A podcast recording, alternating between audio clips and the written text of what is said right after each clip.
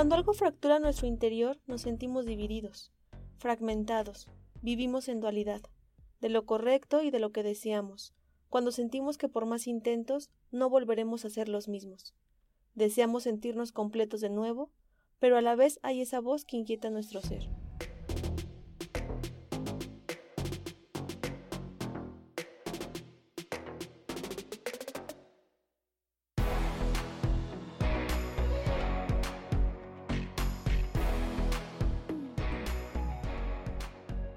El siguiente fragmento lo expresa de manera muy acertada y se llama Rota se camina igual, de la psicóloga argentina Lorena Pronsky.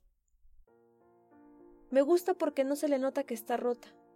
Me contagia esa idea de que puede ser feliz a pesar de tener el corazón despedazado. Yo sé que así lo tiene. Le falta una pieza de esas que nunca más va a encontrar. Ella va a vivir sin una parte para siempre con un corazón desarmado que nunca va a armarse de nuevo. Pero la joven se para igual, se para y no se le nota que renquea. Sigue, sigue jugando con esas piezas que le quedan, sabiendo que nunca más va a volver a tener rompecabezas armado arriba de la mesa. Ella sigue caminando con ese vacío incrustado en el pecho. Sigue jugando con lo que le queda. Guarda el dolor de la pieza que le falta para otro momento. Ella se sigue parando. No está sanada, no va a sanar y lo sabe. Pero se para con esa fortaleza del que sabe que así es la vida. Ella ya lo entendió todo. Sabe que perdió la batalla. Lo sabe, pero se ríe y a veces disfruta.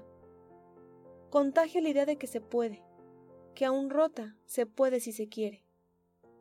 Ella perdió justo lo que no tenía que perder. De todas las cosas posibles, Justo esa no tenía que perderla, pero la perdió. Y duele en el pecho y en la garganta. Extraña. No se agarra de nada que la distraiga de la verdad, de saber que no está y que no va a volver. Pero ella sigue. A veces tropieza, pero cree que mirando al cielo siempre compensa. Sigue, no tiembla. Y entonces, a mí me gusta esa sonrisa en su cara. Me hace pensar que se puede. Me gusta ver que sigue con lo que tiene que no busca reemplazos. Me gusta verla porque me planta una evidencia que me cuesta asumir. Sí, la gente rota puede seguir su curso, puede ser feliz. Ella es feliz. Las sonrisas no mienten, la mirada tampoco. Ella es feliz y está hecha un lío. No es careta, no es valiente. Es simplemente una joven que rota, camina igual. Y sí, yo también me he sentido así en más de una ocasión, y probablemente alguno de los que me están escuchando también. Es sentirnos con el corazón hecho pedazos, con un dolor en el pecho como si fuera un puñal que carcome y no desiste. Y cuando creemos que no podemos sentir más, ahí está esa sensación, quitando el sueño, el respiro, las palabras de la boca por miedo a que se desborden y no podamos controlar todo lo que salga de esta.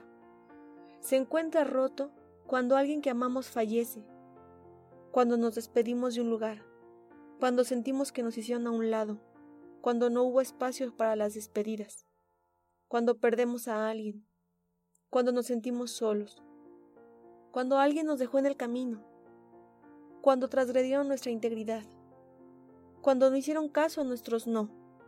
Esa es la voz de la tristeza, de la pérdida. Y es que no nos enseñan a decir adiós nos da pavor perder. Quizá ahí sea el inicio de ver las cosas en color blanco o negro, sin matices de por medio. No sé en qué momento nos enseñaron que la plenitud es aquella donde uno sale intacto, donde no hay rastros de heridas. Aceptar la pérdida, ya sea simbólica o real, implica madurez, despedirnos de lo que ya no es y continuar. ¿Será acaso que no queremos perder nada? ¿Cómo podemos ser lo que éramos si nuestro presente cambió? Todos llevamos heridas. De hecho, la autora Alice Bourbeau menciona que hay cinco formas en que el ser humano es herido en algún momento de su vida, y en base a ello es como nos formamos corazas para protegernos. Las heridas que nos marcan son las del rechazo, el abandono, la humillación, la traición y la injusticia. Hubo necesidades de afecto que no pudieron o no supieron darnos. Y eso es lo que genera malestar, que es cuando intentamos cubrirlas, compensarlas, disfrazarlas como si no pasara nada.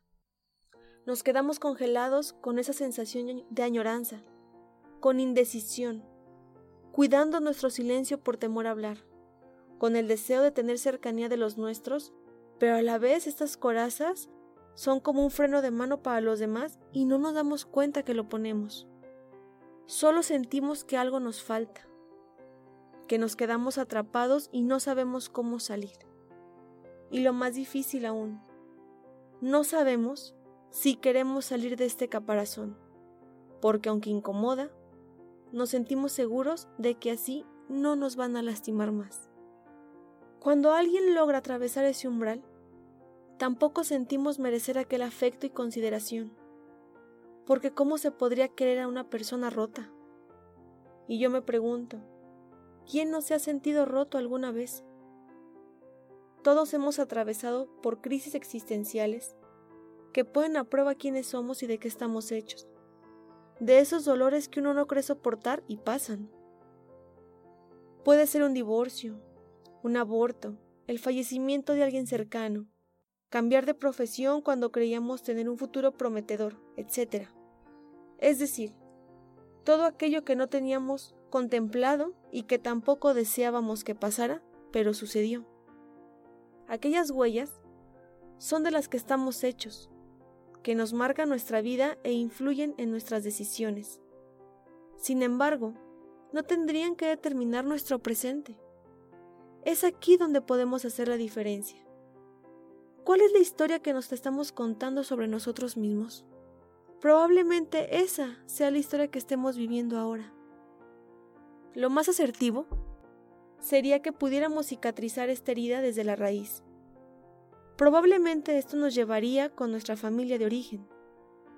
Aquellas historias o escenarios inconclusos, o donde nos quedamos con una sola versión y no hubo espacio para expresar y conocer la otra parte de quien también lo vive. Porque si así fuera el caso, no habría cabida para los buenos y malos del cuento. Solo personas que han hecho lo mejor que han podido y habría una mirada con mayor comprensión para los demás no alimentaríamos nuestro enojo y rencor con las acciones de los otros. Lo que nos lastima no son los hechos en sí, sino cómo la vivimos, las emociones que tuvimos en esas circunstancias y no pudimos darle voz, que se quedaron ahí, inertes, y que entonces en las vivencias que tenemos en nuestro presente, en nuestros escenarios de familia, de trabajo, con la pareja, con los hijos, las estamos reviviendo una y otra vez. Dicen que los momentos gratos son para compartir y los dolorosos para reconstruirnos. Y así podría seguir su ciclo. Y es ahí donde nacen las historias de esperanza, o lo que denominamos mejor como resiliencia. En el mundo de la física, se utiliza el concepto de resilir para expresar la capacidad de algunos materiales de volver a su estado o forma natural después de haber sufrido altas presiones que pudieran haberlos deformado, y que a pesar de ello se mantienen en su forma natural. En palabras del doctor Buri Cyrulnik, es el arte de transmutar el dolor para dotarle de sentido. Es la capacidad de ser feliz incluso cuando tienes heridas en el alma, para resistir y superar las adversidades. De alguna manera, los sufrimientos nos obligan a transformarnos, y de ser así, nunca perderíamos la esperanza de que las cosas pueden ser diferentes. La resiliencia no es un proceso extraordinario con situaciones extraordinarias. De hecho, todas las personas y las familias tenemos potencialidades resilientes, que puede ser el afecto, la empatía por el otro, tener una red de apoyo, el poder compartir experiencias similares a la nuestra, también nos enriquece. Es ahí donde nos reconstruimos, donde convertimos la herida en arte, en poesía, en escritos, en historias para compartir, en ayudar a otros. No existen biografías sin heridas, existen historias que matizan el dolor y lo utilizan para transformarnos a nosotros mismos y poder acompañar a los otros. Gracias por acompañarme en este episodio. Los invito a seguirme en mis redes sociales. En Facebook y en Instagram me encuentran como Fernanda Contreras Psicóloga. Hasta la próxima.